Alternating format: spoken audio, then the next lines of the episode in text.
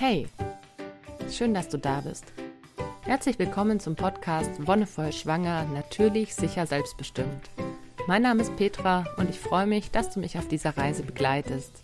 Wie du es schon vielleicht gelesen hast, ist das Thema für die heutige Folge der richtige Zeitpunkt und das in zweierlei Hinsicht. Und ich möchte das so ein bisschen, naja, humorvoll aufbereiten. Zum einen der richtige Zeitpunkt, um schwanger zu werden und zum anderen der richtige Zeitpunkt für Geschwisterkinder, also das Wiederschwangerwerden. Denn es ist eigentlich eine ziemlich traurige Geschichte, dass ich den Eindruck habe, egal wie man es macht, macht man es verkehrt egal wie man sich entscheidet. Es gibt immer Menschen, die denken, es besser zu wissen oder sich irgendwie einmischen zu müssen. Und ich möchte dir auch gerne ein bisschen was an die Hand geben, wie du mit solchen Menschen umgehen kannst. Ich finde es selber ganz spannend, weil ich ja dadurch, dass ich relativ früh in Anführungszeichen das erste Mal schwanger war, also mit 22, hatte ich mich damals schon mit sehr vielen Kommentaren auseinandersetzen müssen. Gleichzeitig kenne ich relativ viele Frauen, die erst später Kinder kriegen. Und man stellt fest, dass es egal, wie man es macht, ob Anfang 20 oder Ende 30, irgendwie scheint immer alles verkehrt zu sein. Und ganz wichtig finde ich, dass es auch hier um dein eigenes Empfinden geht und du dich da nicht so von außen beeinflussen lässt. Deswegen möchte ich so ein paar von diesen Punkten einfach mal aufgreifen, das, was mir begegnet ist, das, was ich teilweise miterlebt habe und dir versuchen, dich darin zu bestärken, deine Entscheidung und deinen Weg so zu treffen und zu gehen, wie es wirklich dir entspricht, ohne dir da wirklich reinreden zu lassen. Ja, und das gleiche mit dem Thema Geschwisterkinder, das Wiederschwangerwerden. Denn wenn man dann schon mal ein Kind hat, ist man so aus diesem ersten, ja, Klischee, sage ich mal, raus. Allerdings wird man deswegen trotzdem noch von anderen Seiten dann wieder belagert, beziehungsweise hat natürlich auch selber die Frage, ja, wie passt es denn eigentlich am besten? Vorneweg, ganz wichtig, ich bin Mensch, ich sehe die Welt so wie sie ist, nicht nur als reines Schicksal oder Zufall oder keine Ahnung, irgendeine Bestimmung oder sowas. Ich denke schon, dass es einen gewissen Sinn gibt und dass es an uns liegt, auch diesen Sinn vielleicht zu erkennen oder zu erfahren. Ich habe es, ich glaube, in der anderen Folge schon mal angesprochen, dass ich natürlich traurig war, so wie es gekommen ist bei mir, dass ich zwei Fehlgeburten hatte, be bevor ich mein erstes Kind im Arm halten durfte. Aber letztendlich sind es Erfahrungen, die mich gestärkt haben, die mich weitergebracht haben und in denen ich jetzt im Nachhinein in gewisse Form einen Sinn drin sehe. Und deswegen habe ich einfach eine, ich würde mal sagen, relativ positive Ausrichtung zum Leben. Wenn man generell eher negativ ausgerichtet ist, ist es wahrscheinlich ein bisschen problematischer, sich auch mit Rückschlägen abzufinden oder auch mit solchen Kommentaren, die ich dir dann gleich beschreiben werde. Generell, ich finde es ganz witzig, habe ich mal ein Buch gelesen, in dem es heißt, eigentlich gibt es keinen idealen Zeitpunkt für ein Kind. Kinder kriegen ist ein Quatsch, wenn man es aus einer Perspektive betrachtet, die das eigene Leben angeht. Weil man hat immer Besseres zu tun, in Anführungszeichen. Also es war auch ein humoristisches Buch und es, es hat es alles so ein bisschen lustig aufbereitet, aber natürlich auch in der Hinsicht, dass man sich damit mal auseinandersetzt, dass man sich mal kritisch fragt, ja klar, äh, was bedeutet ein Kind für mich eigentlich? Was verpasse ich denn, beziehungsweise was wird mir eröffnet? Und das ist, denke ich, so die ganz große Frage, bist du bereit, eine Verantwortung zu übernehmen, ganz egal, was es sonst mit deinem Leben macht. Wie gesagt, ich finde es wichtig, die Entscheidung für sich und für seinen Partner oder seine Partnerin zu treffen, dass man da in Dialog tritt. Und wenn beide Bock haben, ein Kind zu kriegen, wirklich von sich heraus sagen, boah ja, wir wollen Kinder, dann los geht's. Und dann macht welche. Also es ist äh, natürlich immer, dass der rationale Aspekt damit reinspielt, ja, ist es jetzt eben der richtige Zeitpunkt oder nicht. Und wenn man diesem Buch, das ich gelesen habe, eben folgt, ist es eigentlich nie der richtige Zeitpunkt, außer ich glaube, Sie haben es dann ganz lustig beschrieben, der Tag nach deinem 20. Geburtstag oder sowas. Also hat äh, dann eben das aufgegriffen, was davor ist, was danach kommen könnte und so weiter und wie alt denn das Kind ist. Aber man kann es rational nicht begründen. Wenn man dieses Gefühl hat, man möchte jetzt eine Familie, finde ich, sollte man diesem Gefühl auch nachgehen. Wenn du merkst, ich bin bereit, dann stell dich dieser Herausforderung und versuch nicht irgendwelche Gründe vorzuschieben. Was das Problem natürlich sein könnte oder was ich auch eben beobachtet habe, ist, dass in unserer Gesellschaft häufig von anderen Seiten gute Ratschläge kommen oder man vielleicht versucht wird zu beeinflussen. Viele versuchen natürlich auch so ihre eigene Lebensgeschichte so ein bisschen aufzuarbeiten oder mit einfließen zu lassen. Ja, ich habe damals zu früh Kinder bekommen oder ich habe zu spät Kinder bekommen und ich habe es bereut oder ich habe genau in meinem beruflichen Höhepunkt Kinder bekommen und habe es bereut oder bla bla bla. Es gibt viele Frauen, die tatsächlich unzufrieden damit sind, wie es gelaufen ist, aber ich denke, das hängt nicht mit dem Zeitpunkt zusammen, sondern mit der Struktur bzw. mit dem Umfeld, in dem sie gelebt haben. Denn du musst dir bewusst machen, ein Kind bedeutet Veränderung. Ein Kind bedeutet eine lebenslange Bindung, was super schön ist, was mit Verantwortung einhergeht, was mit Liebe und Zuneigung einhergeht, die du sonst in keiner Weise empfinden kannst. Aber es ist natürlich auch für manche in einer gewissen Weise eine Einschränkung, also dass du nicht mehr tun kannst, was du willst für eine gewisse Zeit, beziehungsweise dass du deine Bedürfnisse mit denen von anderen Menschen noch viel mehr abstimmen musst. Deswegen sehen manche so dieses Problem, naja, wenn ich aber Job und Karriere machen will, dann kann ich keine Kinder kriegen. Und ich sehe das zum Beispiel tatsächlich ein Problem in unserer Gesellschaft, dass man diese vermeintliche Vereinbarkeit nie erreichen kann. Also man kann nicht voll und ganz für Job und Familie da sein. Man muss sich entweder ein Stück weit entscheiden, wo lege ich den Fokus drauf, beziehungsweise einen Kompromiss finden und beides nicht komplett 100 Prozent machen. Also du kannst es dir ja vorstellen, wenn du Kapazitäten zur Verfügung hast, die sind 100 Prozent, dann kannst du sie dir aufteilen. Aber du kannst nie 100 Prozent für deine Familie da sein und 100 Prozent für den Job, weil dann wärst du bei 200 und das geht nicht den richtigen Zeitpunkt zu finden, gerade in Bezug auf Karriere, ist natürlich für viele Frauen das große Thema und damit werden sie auch häufig konfrontiert. Ich sehe es einfach jetzt gerade. Ich habe den Vorteil, ich habe einfach schon Kinder und viele andere in meinem Alter, so 28, 29, 30, werden einfach grundsätzlich bei Bewerbungsgesprächen gefragt, ja, wie sieht es denn mit der Familienplanung aus? Es ist eigentlich krass, dass es immer noch eine Art Diskriminierungsgrund ist, dass man sich als Frau dafür rechtfertigen muss, dass man irgendwann Kinder haben wird.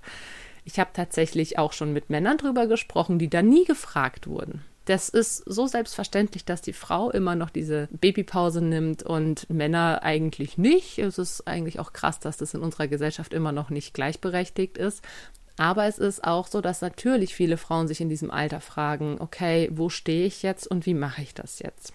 In meinen Augen ist die Frage nach dem Kinderkriegen tatsächlich auch ein Stück weit strukturelle Diskriminierung von Frauen. Denn egal wie du es machst, also so tatsächlich so wie ich es formuliert habe, machst du es falsch. Kriegst du noch im Teenageralter ein Kind, dann war das einfach, oh, wie unverantwortlich und einfach beim Sex nicht aufgepasst. Mit 18, 19 direkt nach dem Abi heißt dann, oh, die legt sich auf die faule Haut und macht jetzt irgendwie nur Kindererziehung oder die schmeißt ihr Leben weg, keine Ahnung. Also es gibt immer ganz krasse Negativkommentare. In den 30ern ist es dann eben so, hm, naja, dann wird es aber mit der Karriere nichts mehr und wenn du dann schon an die 40 rangehst, bist du sowieso zu alt.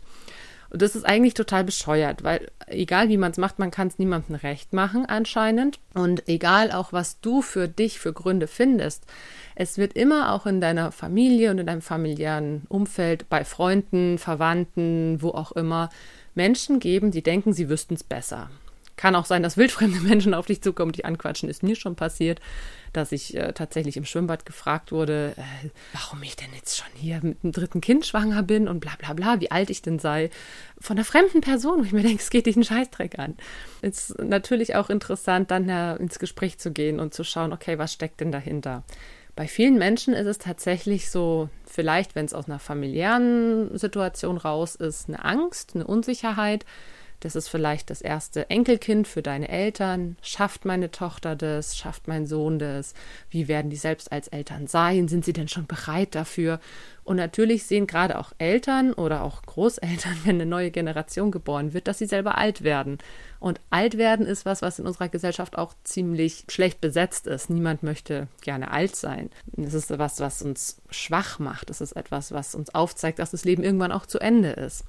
Deswegen ist es gerade bei Eltern und Großeltern häufig so, je früher du Kinder kriegst, desto eher werden sie damit konfrontiert, dass sie jetzt Oma werden oder Uroma. Und das ist natürlich für manche ein krasser Schritt, auch wenn sie es selber insofern nicht betrifft, dass sie die Geburt nicht gestalten müssen. Wenn uns Menschen mit solchen Kommentaren, mit, ich sag mal, negativ aufgeladenen Kommentaren begegnen oder uns Vorwürfe machen, hat es oft den Hintergrund, dass sie selbst eine gewisse Angst oder Unsicherheit verspüren, dass sie sich vielleicht an ihr eigenes Leben erinnert fühlen, wo es nicht so gelaufen ist, wie sie vielleicht wollten. Ne? Also gerade Frauen, die dann sagen, oh, ich habe zu spät Kinder bekommen und bereue es total oder ich habe zu früh Kinder bekommen und bereue es total. Das ist natürlich deren Auslegung. Das ist ein negativer Blick auf ihr Leben und das, sie sehen dann nicht, was sie davon gewonnen haben, von, von dem Kinderkriegen, von dem Gründen der Familie. Es gibt genügend Frauen, die gar keine Lust haben, Kinder zu kriegen, was ja genauso in Ordnung ist, aber die dann damit konfrontiert werden, äh, was bist denn du für eine Frau? Also auch das ist ja eine Entscheidung, die du treffen kannst. Du sagst, nee, eigentlich möchte ich kein Kind kriegen oder du möchtest vielleicht kein Kind selbst zur Welt bringen, sondern eins adoptieren. Und auch da gibt es noch krasse Ressentiments gegenüber solchen Familien, die sich dazu entscheiden. Das ist eigentlich total traurig und ich finde, dass dann ein größerer Respekt und eine größere Wertschätzung generell einfach notwendig wäre. Was ich da in der Hinsicht konkret gespürt habe, war eine Konfrontation mit ziemlich alten konservativen Werten. Wie gesagt, ich war mit 21, mit 22 das erste Mal schwanger und als wir das unserer Familie gesagt hatten, kam von der einen Seite, von der Seite meines Mannes, äh, irgendwas ist mit Hochzeit. Also ein uneheliches Kind zu kriegen, war schon für die total unvorstellbar, für seine Großeltern. Das macht man ja nicht. Und ähm, als dann auch noch rauskam, dass wir nicht taufen werden, war natürlich der Aufschrei noch größer im konservativen Bayern. Und von meiner Seite kam tatsächlich auch sowas wie, was, du bist doch mitten im Studium, du bist doch viel zu jung, du, nach dem Motto, du schaffst es doch nicht, du kannst es doch nicht. Wo ich mir denke, okay, Moment, ich bin 22 und wie viele Frauen vor 30, 40 Jahren haben mit 22 ihr zweites Kind bekommen?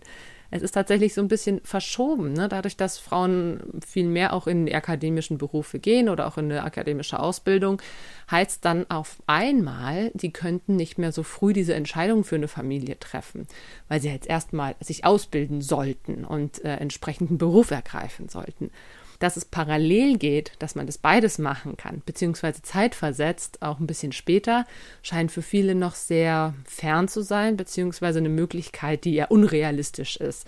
Denn wenn man dann ein Kind hat, dann ist man so mit dem Kind beschäftigt, dass eben alles andere nicht mehr funktioniert. Und da ist es umso wichtiger, sich zu vergewissern, okay, was heißt es für mich? Schaffe ich das denn tatsächlich oder brauche ich vielleicht Hilfe? Und ich bin der Meinung, man kann die Ausbildung und auch den Beruf mit Kind oder Kindern gut kombinieren, solange man die entsprechende Rückendeckung und Unterstützung hat. Sowohl von Partner oder Partnerin als auch von der Familie. Und man muss sich da im Vornherein drüber verständigen, wie man es machen möchte. Das ist einfach das A und O, egal bei welchen Themen reden, miteinander reden und Wege finden. Und natürlich kann es sein, dass es dann doch alles ganz anders kommt und man sich zwischendrin noch mal umentscheidet, aber das ist ja auch überhaupt kein Problem. Das ist ja eigentlich auch schön, dass man den Weg entsprechend anpasst. Wenn sich irgendwo Stolpersteine auftun, dann nimmt man halt einen kleinen Unweg oder wenn man merkt, okay, so wie wir es gedacht haben, funktioniert es einfach gerade nicht, sich dann einfach eine Alternative zu suchen und entsprechend zu handeln und nicht auf diesen festgefahrenen Wegen zu bleiben und zu denken, es muss jetzt aber so funktionieren. Insofern, wenn du dich bereit fühlst, wenn du dich gut fühlst, wenn du wirklich Bock auf Familie und Kinder hast, dann ergreif diese Möglichkeit und schau, dass du dir diesen Wunsch verwirklichen kannst. Es ist etwas, das auch mit der Zeit natürlich zunimmt und abnimmt, je nachdem, in welcher Lebensphase wir sind, mit was für Menschen wir uns umgeben. Und viele sagen dann, naja, klar habe ich jetzt Lust auf Kinder, weil irgendwie alle in meinem Umkreis Kinder kriegen. Aber es ist ja auch ganz natürlich. Und du solltest dich dann einfach damit auseinandersetzen. Wie stehst du dazu? Und genauso legitim ist es zu sagen, ich habe keinen Bock alleine ein Kind großzuziehen, wenn du jetzt keinen Partner oder keine Partnerin hast, dann ist es genauso in Ordnung und auch die Entscheidung, sich komplett gegen Familie oder Kinder zu stellen, finde ich, sollte uns Frauen immer offen bleiben. Wir müssen das nicht machen. Wir können auch sagen, nein, liebe Gesellschaft, ich werde mich nicht vermehren. Das ist total legitim und es sollte viel mehr Akzeptanz finden. Und wenn wir dann wirklich das Glück haben, einen Partner oder eine Partnerin zu haben, der, ja, die uns dadurch begleiten und die hinter uns stehen, sollte man meiner Meinung nach eben das nicht von irgendwelchen äußeren Faktoren abhängig machen. Das merke ich auch oft. Uh, wir haben noch nicht genügend Geld oder wir müssen erst ein Haus bauen oder umziehen oder sonst irgendwas. Nein, ich finde, das ist Quatsch mit Soße. Du siehst es in anderen Gesellschaften, du siehst es vielleicht in anderen Familien, vielleicht eine, die nicht so hoch zivilisiert ist oder nicht so hoch technologisiert ist wie unsere. Und da klappt super gut, so wie es ist. Du brauchst keinen, weiß ich nicht, loftartigen Wohnbereich mit 180 Quadratmetern oder ein Haus mit riesem Garten. Du brauchst eigentlich nur dich, deinen Partner oder deine Partnerin und genügend Zeit vor allem fürs Kind. Und Zeit ist das, was sich die wenigsten nehmen. Zeit ist der Faktor, der bei uns in der Gesellschaft immer irgendwo hängt, wo es immer zu wenig gibt. Das solltest du dir vorher bewusst machen. Habe ich die Zeit und die Lust, mir diese Zeit auch zu nehmen? Und dann ist es egal, wie viel finanzielle Rücklagen du hast, was für ein Haus oder was für eine Wohnung du hast, was für einen Job du hast, denn die Zeit ist das Entscheidende.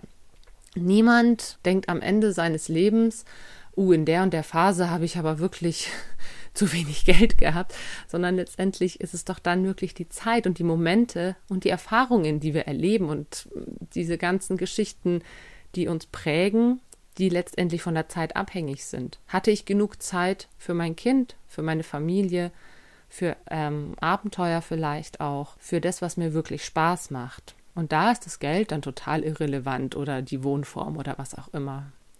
Und leider ist es auch immer die Zeit, die dann für Geschwisterkinder sozusagen den limitierenden Faktor bildet, weil man sich denkt, okay, ich bin jetzt mit einem Kind schon so beschäftigt, wie soll denn da noch ein zweites reinpassen? Das merke ich häufig bei Frauen, die in Anführungszeichen alleinerziehend sind, also die zwar einen Partner oder eine Partnerin haben, aber die alleine, sag ich mal, tagsüber für das Kind da sind. Ne? Wenn die andere Person einfach eine 40-Stunden-Woche hat, ist in meinen Augen die Mutter alleinerziehend, weil einfach niemand da ist. Also so eine Wochenendgeschichte, dass man sich dann halt Zeit nimmt und ganz viel macht und plant und gedöns, finde ich super kritisch einfach weil dadurch ein großer Stress und eine Hektik aufgebaut wird, auch diese Wochenenden zu nutzen und die freie Zeit zu verplanen und was auch immer. Es wäre so schön, wenn sich alle wirklich mal bewusst machen, dass es die Zeit generell ist, die man aufwenden kann. Dass es eben nicht nur das Abends ins Bett bringen ist, sondern auch den Tag über zu gestalten. Und dass es mit einer 40-Stunden-Woche für die Person, die dann eben nicht da ist, wirklich viele Momente gibt, die einfach verpasst werden irgendwelche Eigenheiten des Kindes, die man nicht versteht, weil man eben nicht genügend Zeit mit dem Kind verbringt. Und letztendlich ist es ja auch so, dass man gerade am Wochenende dann vielleicht auch Zeit mit eigenen Freunden oder Freundinnen verbringen möchte. Ja, da dann auch noch die Familie unterzubringen, ist für viele wirklich Stress. Das kann ich total nachvollziehen. Ich hätte da keinen Bock drauf. Aber ich erlebe es immer wieder. Ich kenne so viele Frauen, so viele Mütter, bei denen das der Fall ist und die dann auch sagen, Boah, äh, nee, ich kann mir jetzt noch kein zweites Kind vorstellen. Irgendwann in drei Jahren vielleicht. Wenn so das erste Kind aus dem Gröbsten raus ist. Und selber aber eigentlich den Wunsch haben, schon Nachwuchs zu kriegen, irgendwie. So dieses ganze Schwangersein, Geburt erleben, das von vorne anfangen, stillen, tragen, was auch immer eigentlich sehr genossen haben und sich gerne wieder in diese Situation bringen möchten, aber es einfach nicht sehen, dass das irgendwie funktionieren kann. Und klar, da hängt natürlich auch viel an der Unterstützung.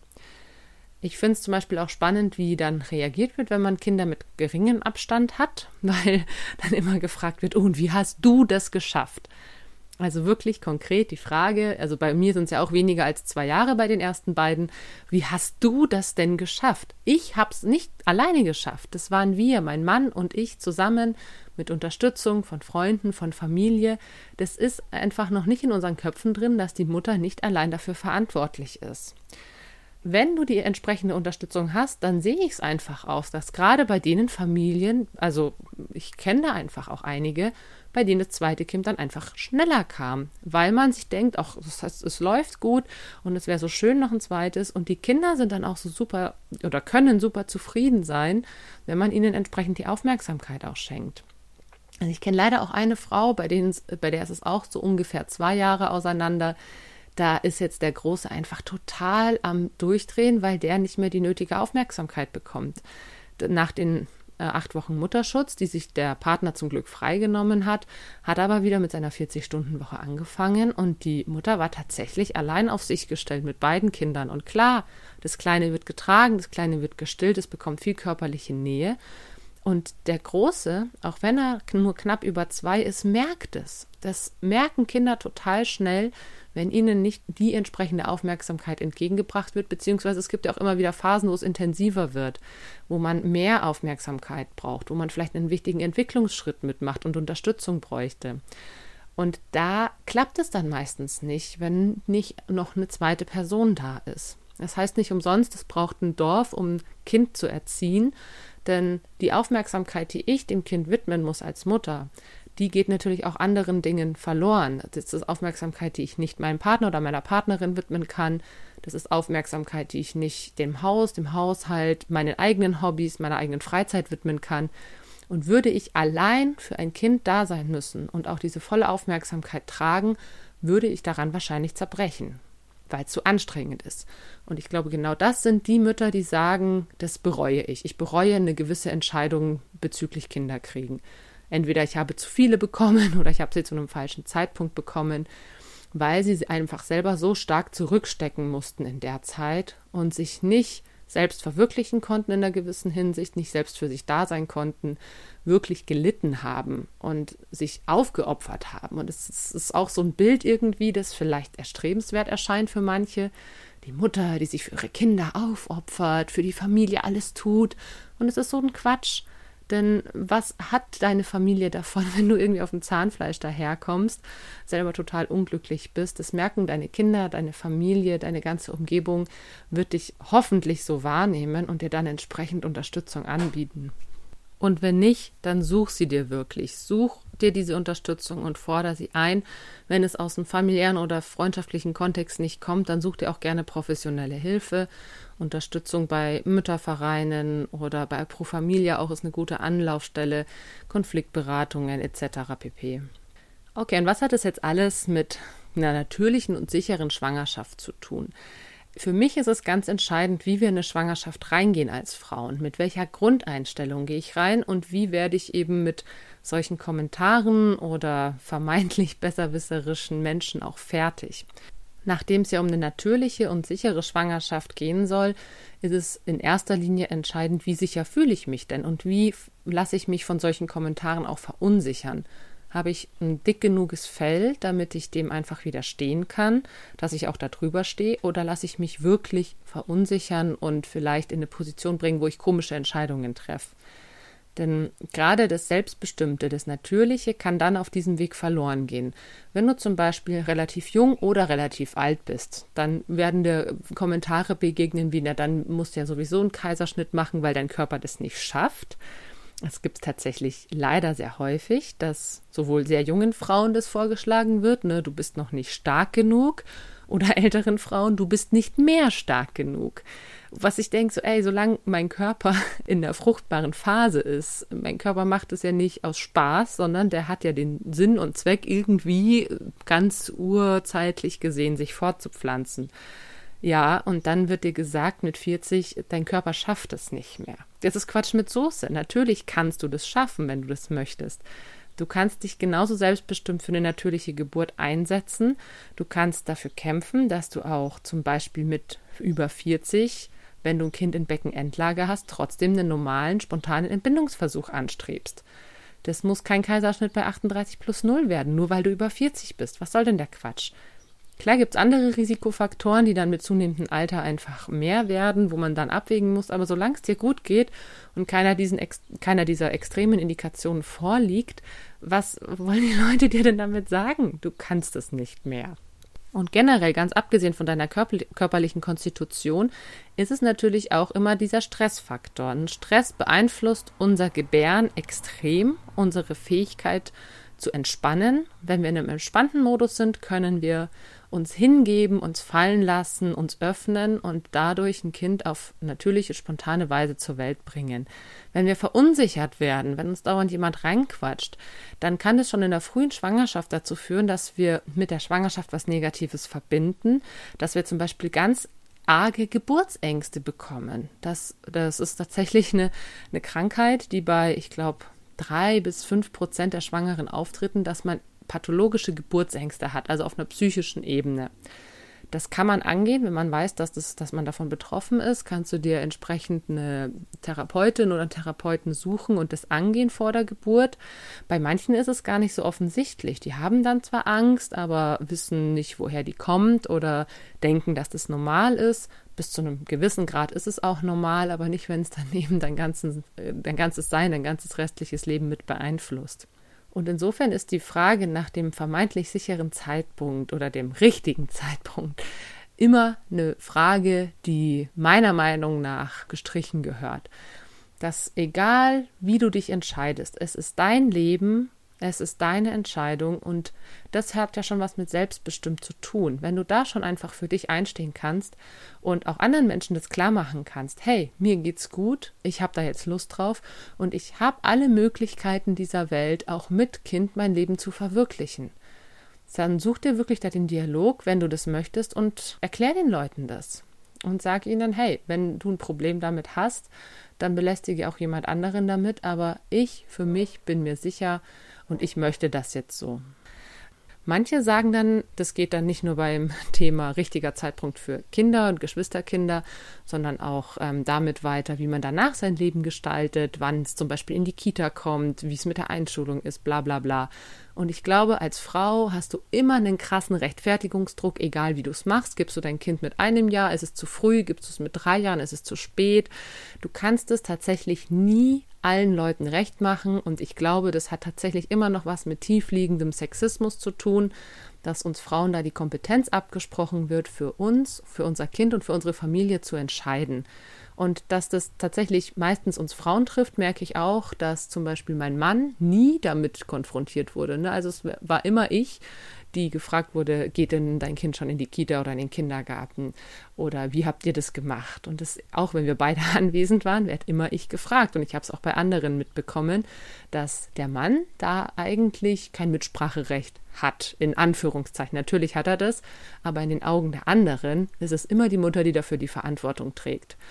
Und deswegen wird auch sie natürlich immer ja, in einer gewissen Weise dafür zur Rechtfertigung gezogen, wird dafür verantwortlich gemacht. Und das ist, finde ich, durch und durch sexistisch, dass die Frau immer noch als die Hauptperson gesehen wird, die dann für die Kindererziehung zuständig ist. Und da muss sich auch einfach grundlegend was ändern, dass die Männer genauso in die Verantwortung genommen werden, genauso mit einbezogen werden, denn sonst wird sich da nie was ändern den richtigen Zeitpunkt für Kita, erste Fremdbetreuung, was auch immer zu finden, ist auch so individuell wie das Kinderkriegen selbst. Und auch hier werde ich vielleicht irgendwann noch eine Folge drüber machen, aber es soll nur so weit angeschnitten sein, wenn du dich mit einer Entscheidung gut fühlst, wenn es für dich eine klare Sache ist und am besten auch für dich und deinen Partner oder deine Partnerin, wenn ihr das zusammen entscheidet und sagt, ja, das ist es und so machen wir es, steht wirklich dahinter, steht dafür ein wenn ihr keinen Bock habt, euch dafür recht zu rechtfertigen, dann stellt es entsprechend so hin. Das ist unser Leben und unsere Entscheidung. Und wenn ihr Lust habt, könnt ihr natürlich mit anderen Eltern, mit der Familie, mit Freunden ins Gespräch treten und es auch entsprechend so darstellen. Hey, wir haben uns so entschieden, weil es zu unserem Leben, zu unserer Situation so passt. Und wer es anders macht, hat ein anderes Leben, ist ein eigenes Individuum für sich und kann es auch ganz entsprechend selbst gestalten. Es muss, kann und soll gar nicht bei jeder Familie gleich laufen. Das wäre ja auch total schade. Damit würde automatisch jemand zurückstecken müssen. Denn wir sind so unterschiedlich, dass es einfach nicht sein kann, dass wir alle den gleichen Weg gehen. Deswegen ist es ja auch so schön, dass wir so viele verschiedene Möglichkeiten haben, um unser Leben so zu gestalten, wie es für uns angenehm und zufriedenstellend ist. Und schau einfach immer darauf, dass du wirklich deinen Bedürfnissen nachgehen kannst, dass du das tust, worauf du Lust hast, dass du da wirklich eine Erfüllung auch drin siehst. Und damit möchte ich mich für heute verabschieden. Vielen Dank, dass du dabei warst. Danke fürs Zuhören. Und wenn dir die Folge gefallen hat, dann lass gerne eine Bewertung oder einen Kommentar da. Wir hören uns dann beim nächsten Mal. Bis dahin wünsche ich dir alles Gute und noch einen wonnevollen Tag.